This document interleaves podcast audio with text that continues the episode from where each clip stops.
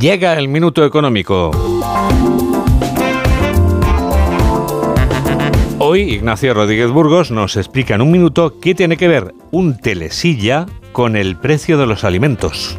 Apenas hay nieve en los Alpes. Este año el foro de Davos se va a inaugurar con el verde como color de fondo, a no ser que comience a nevar de verdad en esta semana que entra. Las consecuencias del cambio climático son algunos de los riesgos que destaca el Foro Económico Mundial, pero el principal es la persistencia de la inflación. Los precios siguen más altos que el Mont Blanc. La puesta de enero es más empinada que un telesilla en una estación de esquí. Ahí están las dificultades de las familias para enfrentarse a la cesta de la compra y al encarecimiento de los alimentos, 16% más caros en Aparte está el temor a la recesión, siempre amenazante como una tormenta de invierno, y más cuando la globalización está herida de gravedad por la nueva conformación de bloques internacionales tras la invasión de Rusia por Ucrania y la actitud más agresiva de China y su incongruente gestión de la COVID. Davos también es una oportunidad, al menos así lo percibe Pedro Sánchez, que el martes acude al balneario suizo, intervendrá en el foro y también mantendrá reuniones con los máximos accionistas de CEPSA, Caldon Al-Mubarak, el CEO del fondo Mubadala, y con Larry Fink, el presidente de BlackRock, uno de los mayores accionistas de Iberdrola, Santander y BBVA, representantes de los sectores a los que van destinados